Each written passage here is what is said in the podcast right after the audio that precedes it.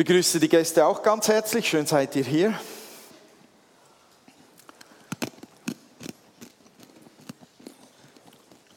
Hat mir jetzt das Ricola gehört, das ich verbissen habe? Oh, Entschuldigung.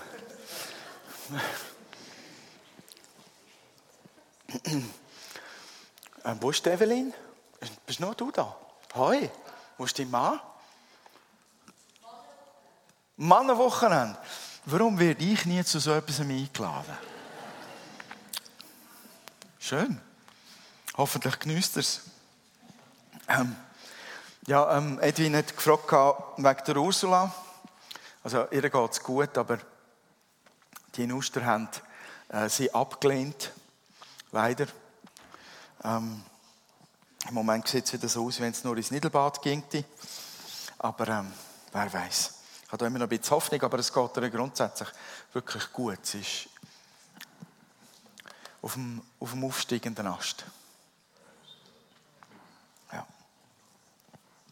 So, schön, schön. Der, der, der letzte Gottesdienst vor den offiziellen Ferien. Dann zerstäubt sich ja die Herde über den ganzen Globus. Das war ja das, was ja der Heilige Geist schon damals tun wollte. Ich glaube, ich bin ein wenig laut.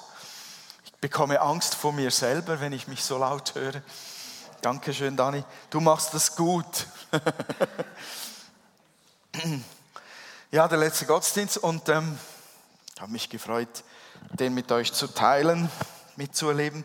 Ich bin ja nächsten Sonntag noch da, aber einige von euch vielleicht nicht.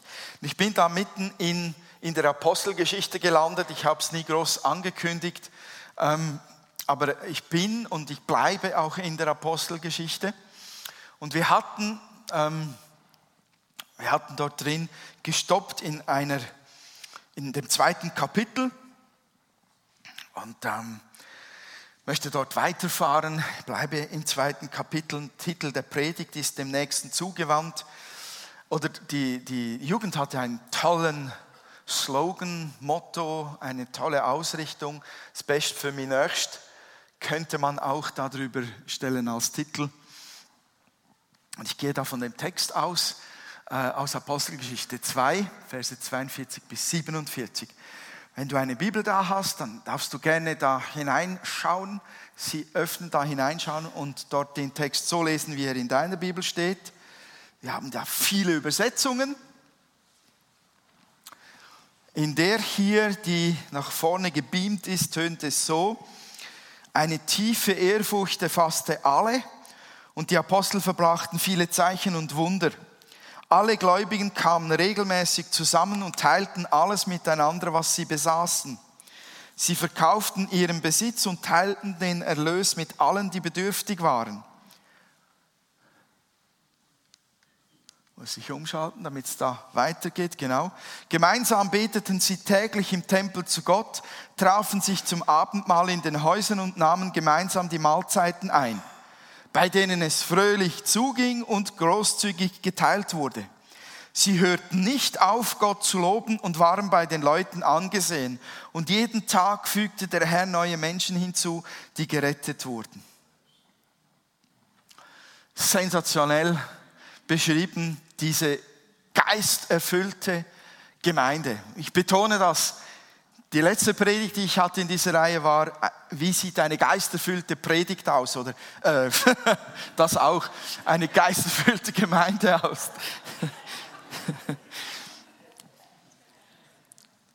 Das ist geistgewirkt, was wir hier lesen. Das ist nicht Menschenwerk. Man kann das nicht oft genug betonen.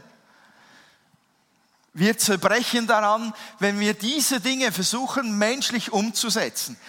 Das ist zentral, dass wir die Gemeinde so sehen, dass das durch das Kommen, das getauft und erfüllt werden und gewirkt, geführt, geleitet, gedrängt werden durch den Heiligen Geist, das wurde ausgelöst. Das wurde nicht organisiert. Und für mich ist neben dem Plan zur Rettung von uns Menschen, dem Plan, den Gott hatte, den er so treu verfolgt hat über so viele Jahre, Jahrhunderte, Jahrtausende bis zu Jesus Christus hin, das ist etwas vom Hammermäßigsten, was Gott jemals ausgelöst hat. Wie gesagt, neben der Erlösung für uns Menschen, der Rettung von uns Menschen, das ist etwas vom Faszinierendsten, was ich kenne. Und das ist auch das, was diese Zeugnisse und diese Biografien von uns so unglaublich spannend macht. Woher kamst du und was hat Gott mit deinem Leben gemacht und was hat er durch das Wirken des Geistes in deinem Herzen vollbracht, was vollbringt er weiterhin und worin hat er dich verändert? Was ist mit uns geschehen, als wir ähm, zum Glauben fanden und vom Geist erfüllt wurden? Es ist, es ist so, es sind nur wenige Verse, aber was für welche? Und diese Verse fassen ja eigentlich mindestens ein paar Wochen zusammen.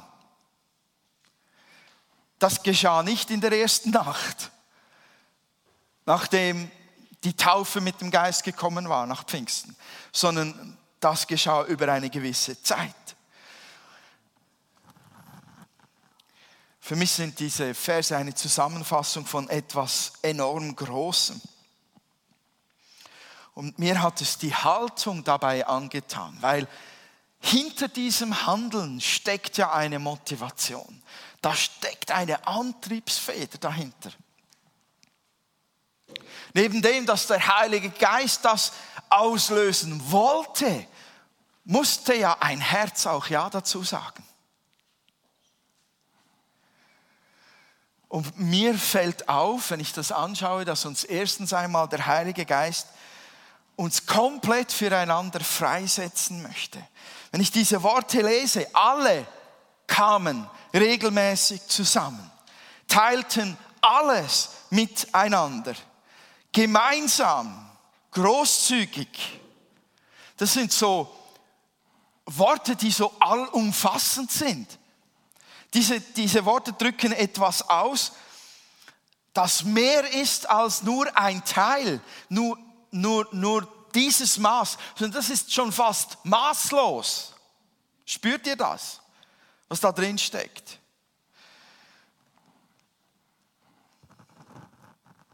Die haben nicht mit Berechnung gehandelt.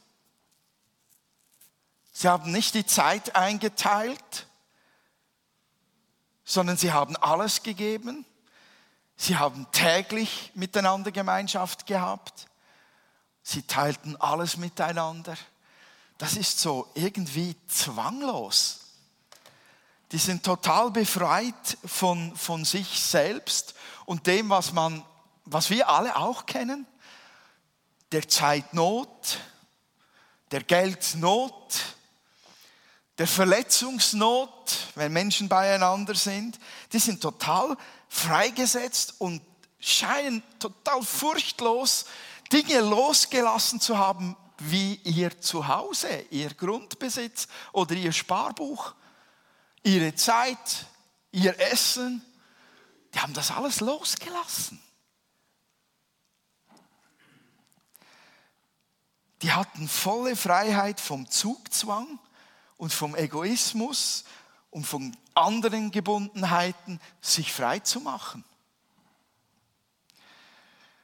Die fragten nicht, wie viel Zeit will ich hineingeben, wie viel Geld, wie viel Hingabe, wie viel Herz. Also so kommt es mir rüber, sondern ich gebe alles. Ich lasse mich total darauf ein.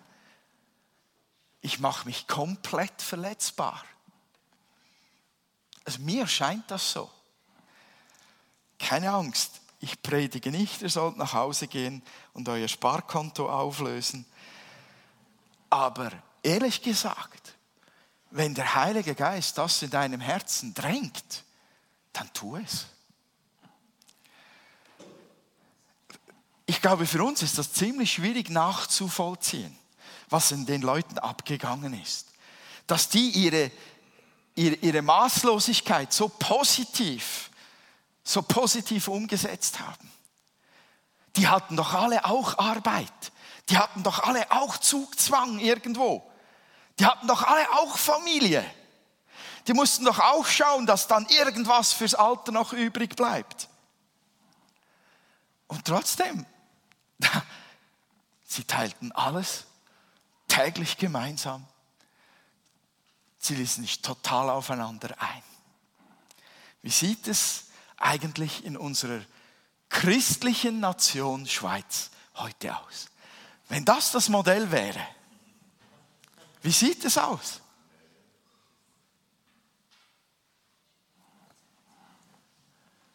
Mies?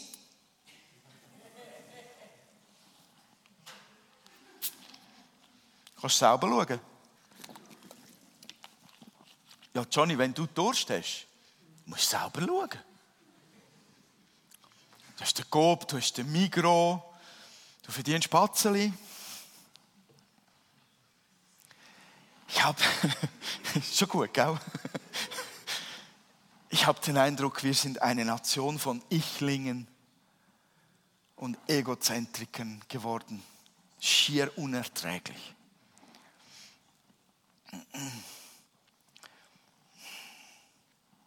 Ja, wir haben Sachzwänge, das ist völlig richtig. Ich glaube, wir müssen uns auch gut überlegen, wie wir unsere Tage einteilen, wie wir Sorge tragen zu unseren Zeiten, zu unseren Finanzen. Das ist wirklich wahr. Aber trotzdem bleibt das das Modell. Ich glaube, die große Gefahr ist, wenn wir darüber nachdenken, wenn wir uns herausgefordert fühlen in dem Moment, die große Gefahr ist, dass wir in eine Schräglage hineinkommen, indem wir ähm, entweder uns ganz verschließen oder total verlieren in einer ungesunden Art und Weise in der Hingabe an andere Menschen. Was mir auffällt an dieser Gemeinde ist, dass da steht, dass sie mit großer Freude gemeinsam die Mahlzeiten einnahmen. Also die scheinen nicht vor Kummer sich gewälzt zu haben, jetzt habe ich mein Geld weggegeben und was bleibt mir dann noch? Die hatten mit großer Freude diese Gebetsgemeinschaft, die haben mit großer Freude miteinander das Abendmahl eingenommen. Die haben sich gefreut, die waren nicht von Sorge erdrückt. Und das ist schon das Zentrale, was mir auffällt, dass es direkt geschehen ist, nachdem der Geist Gottes eingegriffen hat. Wir kommen in Schräglage, wenn wir diese Dinge menschlich umsetzen wollen, weil wir es aus unserer Kraft machen. Und wir bekommen dann nicht das zurück, was wir uns erhoffen, wenn wir es in menschlicher Kraft tun. Tun wir es aus der Fülle des Heiligen Geistes, aus seiner Kraft, tun wir es aus dieser Gegenwart, dass der Geist in uns ist und uns treibt und uns leitet, dann kommt Freude auf dabei. Äh, nicht immer gleich stark, aber ich glaube, dann kommt Freude auf und wir kommen nicht in Schräglage, wir bleiben in der Freude, wir bleiben in der Zufriedenheit, auch wenn wir uns wirklich anderen total hingeben. Jetzt muss ich da einen Einschub machen. Ich weiß auch nicht genau, wie ich die Predigt beenden werde. Mir fällt eines auf. Ich spüre etwas, was so uns beherrschen möchte. Das möchte ich, dass es gebrochen wird in unserem Leben. Und das, das ist diese Furcht, die uns hier beherrscht. Ich glaube, es gibt kaum eine andere Nation auf der Welt, die so reich ist und so gesegnet ist an Schönem, an Natur, an, an Strukturen und sozialen Netzen wie wir. Und trotzdem scheint es mir, wir sind die, die am meisten Angst davor haben, das alles zu verlieren.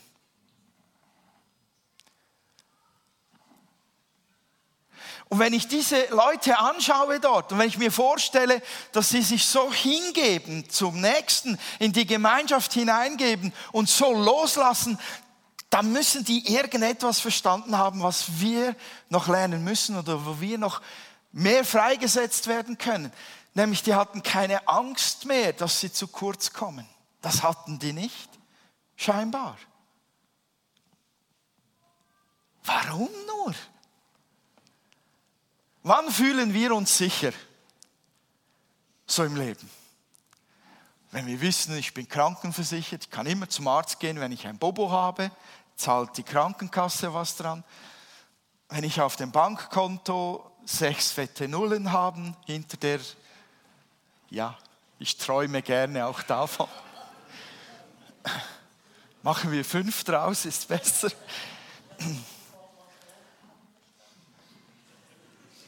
Ich glaube, manche sind schon nur beruhigt dadurch, wenn sie wissen, das reicht bis zum Monatsende. Dann fühlen wir uns sicher. Wir fühlen uns sicher, wenn unser Ehepartner uns nicht hintergeht, wenn wir da eine starke Säule neben uns haben, die mitträgt. Wir fühlen uns sicher, wenn wir Arbeit haben, wenn wir wissen, wann sie anfängt, was wir zu tun haben und so weiter. Aber ist das wirklich alles? Ist das unsere Sicherheit? Das kann alles wegbrechen. Und das geht dann schnell. Ich möchte keine Angst machen, aber das sind Tatsachen. Das kann in einem Moment vorbei sein. Was hatten die für Sicherheiten? Ich behaupte das Vertrauen in Gott. Ich behaupte, dass wir nicht wirklich füreinander total freigesetzt leben können, wenn dein und mein Vertrauen nicht komplett in erster Linie in Gott ruht. Wir können nicht mit freudigem Herzen teilen. Wir können nicht mit freudigem Herzen aufeinander zugehen und uns zurücknehmen und dem anderen den Vortritt lassen, wenn wir nicht sicher sind in Gott. Das geht nicht. Wir werden immer Scheinsicherheiten suchen und wir werden uns immer Schutz bauen und uns absichern, menschlich absichern, wenn wir das Vertrauen nicht total in Gott haben. Und wenn ich diese Gemeinde anschaue, dann merke ich da, die haben das. Und die sind so freigesetzt füreinander. Also wenn wir uns fragen, wie kann ich mich in dich hinein investieren, dann ist die erste Frage nicht, was muss ich tun für dich, sondern was kann Gott für mich tun, wie kann ich mich in Gott sicher fühlen und wie kann ich mich in ihm festigen, damit der Rest freigesetzt wird von mir für den anderen. Versteht ihr das? Und dann gibt es etwas Zweites. Ich glaube, dass, dass das Entscheidende bei dieser Gemeinde eben die Haltung des Herzens ist, weil die Herzenshaltung steuert uns letztlich. Der Heilige Geist verändert die Herzenshaltung von Menschen, die ihm Raum geben. Wenn er sie füllen darf, wenn er sie gebrauchen darf, wenn er an ihnen wirken darf, ist das Resultat das, was wir gelesen haben. Und wir kommen doch nicht so zur Welt. Es gibt ein paar unter uns, die haben ein großes Herz. Die geben wirklich großzügig gerne, die laden gerne ein, die sind sehr freundlich und sie geben sich auch Menschen hin in einem größeren Maß als andere. Aber das Maßlose dieser Gemeinde, das kommt nur durch ein verändertes Herz, das vom Natürlichen ins Übernatürliche hineingeboren wird. Der Heilige Geist will unsere Herzenshaltung verändern. Wir studieren immer so schnell, was kann ich tun? Und wieder muss ich sagen, wir müssen zuerst einmal den Herrn an uns wirken lassen, damit wir etwas tun können, das wirklich aus Gnade und Kraft des Geistes fließt und nicht aus unserem menschlichen Tun. Es geht um eine Haltung des Herzens, die Menschen zugewandt ist, die also sagt, ich nehme mich zurück zugunsten von meinem Nächsten. Die Christen in Jerusalem waren befreit zu geben Zeit, Herz und Geld. Es drehte sich nicht um sie, das spürt man. Es gibt dann nachher Momenten, wo man es wieder fest, fest sieht, wie es beginnt zu menscheln. Sie drehten sich umeinander und um das Ziel Gottes mit ihnen. Und das alles war motiviert vom Heiligen Geist, durchdrungen vom Heiligen Geist, inspiriert durch die Kraft des Geistes und nicht von einem Gesetz, das einem den Himmel verspricht, wenn man das und das und das tut. Jesus sagte einmal, wer versucht, sein Leben zu behalten, der wird es verlieren. Das ist ein schwieriges Wort, ähm, schwer zu verstehen, äh, wenn man Jesus nicht kennt. Jesus hat damit sagen wollen, er sagt es auch an anderer Stelle nochmal, Lukas 9, Vers 24, wer versucht sein Leben zu retten, wird es verlieren, aber wer sein Leben für mich aufgibt, wird es retten. Man kommt dann vielleicht, wenn man Gott nicht kennt, in Angst, da geht es um sektenhaftes Selbstmordgehabe. Das ist nicht so gemeint, sondern da geht es darum, dass Jesus meinte, Wer sich selber versucht zu erlösen und in den Himmel zu kommen aus eigener Kraft, der wird es niemals erreichen. Wer sein Leben nur für sich selbst lebt, der wird letztlich nichts mehr haben. Wer aber ihm Raum gibt, wer sein Leben ihm zur Verfügung stellt, wer ihn König sein lässt, der wird eine Fülle und ein Mehrfaches von Leben erhalten, viel mehr als das, was man sich vorstellen kann. Und da geht es um den Kern der Herzenshaltung. Weg vom Egoismus hin zum anderen. Paulus ermutigt uns im Philippebrief äh, im Kapitel 3, ähm, oh, jetzt, Kapitel, äh, Kapitel 2, Vers 5, Geht so miteinander um, wie Christus es euch vorgelebt hat. Obwohl er Gott war, bestand er nicht auf seinen göttlichen Rechten. Er verzichtete auf alles. Er nahm die niedrige Stellung eines Dieners an und wurde als Mensch geboren und als solcher erkannt. Er erniedrigte sich selbst und war gehorsam bis zum Tod, indem er wie ein Verbrecher am Kreuz starb.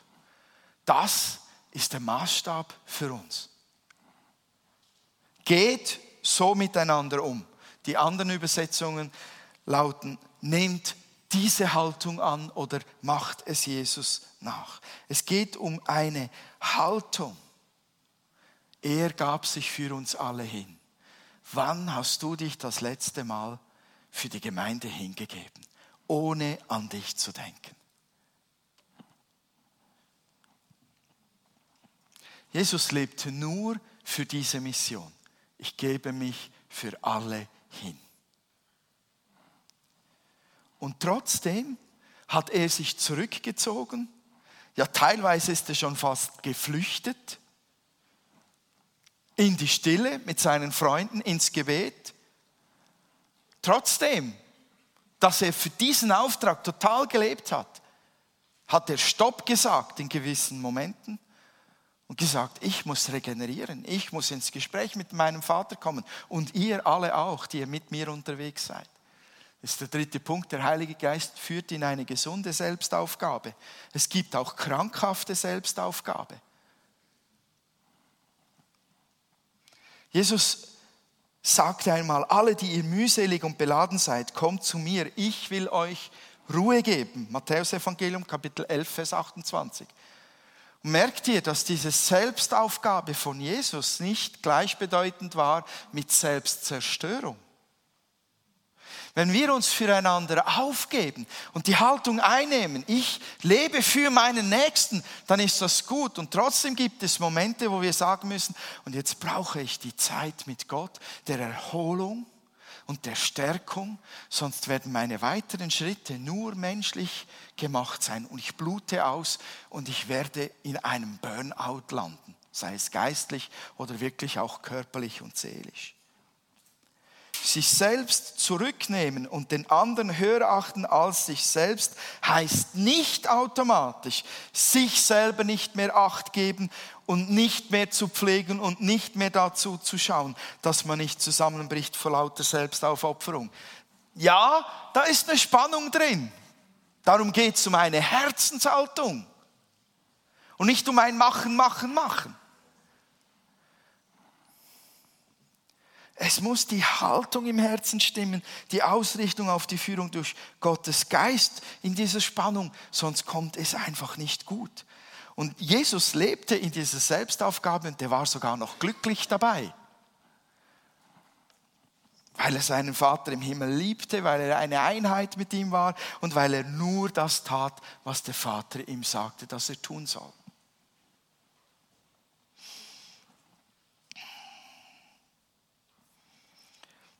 ich versuche das selber auch umzusetzen. Und das sieht so aus, dass ich meistens durch meine liebe Frau darauf aufmerksam gemacht werde, René, es geht nicht um dich. Das ist in simplen Gesprächen. Ich komme so in Fahrt manchmal in Diskussionen oder im Austauschen, dass ich plötzlich merke, ich bin im Zentrum von der ganzen Gruppe gelandet. Dabei war das Thema etwas ganz anderes. Und meine liebe Frau sagt dann manchmal, ja, aber es geht nicht um dich.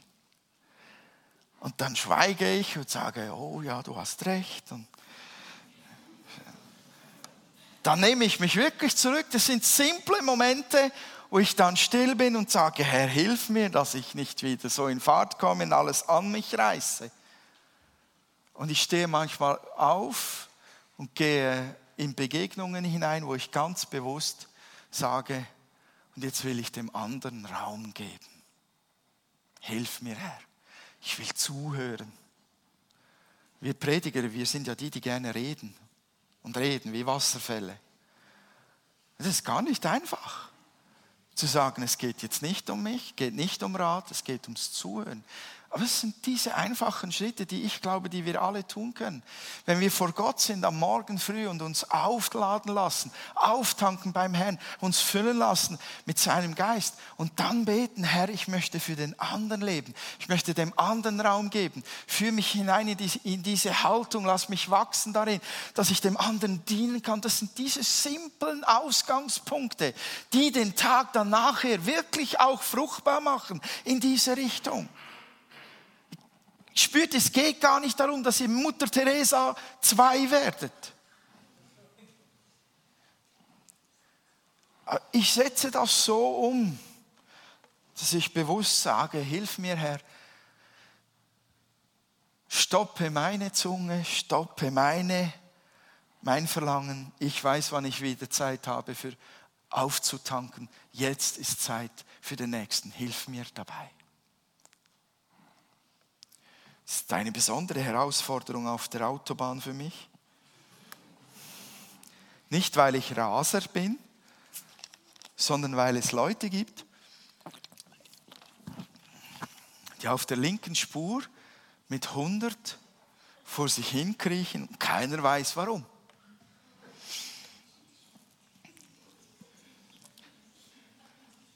Ich war mit, meiner, mit Rahel unterwegs gestern musste wirklich beten. Weil rechts war ungefähr ein halber Kilometer einfach leer. Und dann war das Gebet in erster Linie mal, ähm, bremse meine rechte Hand, halte Abstand. Und dann musste ich beten, beruhige mein Herz, weil dort war es. Dort war die Herausforderung. Und das war auch dem anderen dienen. Tönt komisch, aber hätte ich mir Raum gegeben, meinem Fleisch, dann wäre ich dem so hinten aufgesessen, hätte geblendet, wäre vielleicht rechts vorbei. Und dann hätte ich ihm damit nicht gedient. Dem Gesetz nicht, meinem Portemonnaie vielleicht nicht und dem anderen auch nicht. Wir müssen uns auf, auf die alltäglichen Momente konzentrieren, wo wir diese Spannung hinein interpretieren. Lebe ich für mich? Will ich mein Ding durchziehen oder lebe ich für meinen Nächsten, dem Nächsten zugewandt? Beginnen wir bei uns, bei den ganz normalen Tagesgeschäften. Jesus sagte, wenn das Weizenkorn nicht in die Erde fällt und stirbt, bleibt es ein einzelnes Korn. Wenn es aber stirbt, bringt es viel Frucht. Das ist aus dem Johannesevangelium Kapitel 12, Vers 24. Jesus nahm da ganz deutlich Bezug auf seinen Tod. Und das ist was Außergewöhnliches. Wir können nicht mehr für die anderen sterben, damit sie erlöst werden. Das konnte nur Jesus. Und trotzdem hat Jesus da etwas gesagt, was Vorbildcharakter hat. Er hat etwas gezeigt, nämlich dass unser Leben ist wie ein Saatkorn. Und wir können diese einmalige Chance, die wir haben, dieses Leben zu leben, wir können es für uns selbst behalten und uns selbst bestimmen und total auf uns schauen, dass es uns dabei optimal läuft. und dann bleiben wir auch mit der Frucht bei uns ganz alleine. Wenn wir aber diese Haltung einnehmen, die der Heilige Geist in uns bewirken will, wenn wir ihm Raum geben, dann wird es ein Sterben sein. Ja? Wir geben uns auf in gewissen Bereichen, achten den anderen höher als uns selbst, aber die Frucht, auch wenn wir sie nicht immer sofort sehen, die ist wie viel mal größer. Wie viel Frucht ergibt ein Weizenkorn, das gesund ist und in die Erde fällt und begossen wird und aufblüht. Wie viel Frucht haben wir einen Bauern hier, der uns sagen kann, eigentlich unfassbar. Jesus hat mal gesagt, 30, 60, 100-fach. Ich frage mich, was für eine Frucht wir uns wünschen für unser Leben. 30, 60, 100-fach. Dann geht es ans Sterben für den Nächsten.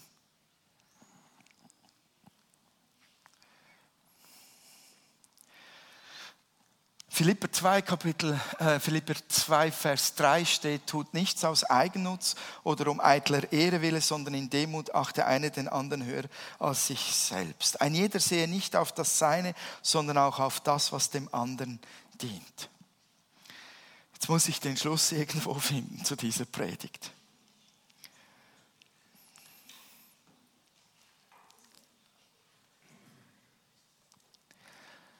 Ich glaube, das brennt in unseren Herzen. Wir möchten 30, 60, 100-fach Frucht tragen. Ich glaube, wir möchten, wir möchten dem anderen dienen. Wir wissen manchmal nicht genau wie und wir fühlen uns manchmal komisch dabei und haben Angst, uns auch irgendwo zu verrennen oder verletzt zu werden. Aber es kann nur gelöst werden, wenn wir dem Heiligen Geist Raum geben. Wenn wir wirklich sagen, du bist der, der das gewirkt hat in der ersten Gemeinde. Es liegt in deinem Herz. Es ist das Herz Gottes. So denkt Gott, so fühlt Gott, so tickt Gott. Und ich möchte mit dir im Einklang kommen. Heiliger Geist, ich gebe dir Raum in meinem Herzen, mich zu prägen, zu formen, zu führen, zu leiten, mich zu den Handlungen zu bringen, die eben meinem Nächsten zugewandt sind, die ihm dienen. Hilf mir dabei. Ich glaube, das ist es, was, was, was wir letztlich tun können und müssen, wenn wir Frucht tragen wollen in diese Richtung. Ich habe da einen coolen Satz gefunden. Mach's wie Gott, werde mit Mensch. Das wäre ein guter Schlusssatz. Wisst ihr, was er bedeutet? Jesus war und ist Gott. Er ging aus dem Himmel hinaus und wurde Mitmensch, um uns völlig in Selbstaufgabe zu dienen bis zum Äußersten. Die Frucht, die sein Leben getragen hat, weil er diese Haltung durchgezogen hat, unter der Kraft des Geistes. Diese Frucht ist gigantisch. Millionen und Abermillionen von Menschen, die gerettet wurden bis heute. ich lade uns einfach ein, es ihm nachzumachen, dem Nächsten zugewandt zu leben und das nicht aus eigener Kraft, sondern aus der Kraft des Geistes. Mach's wie Gott und werde Mitmensch. Amen.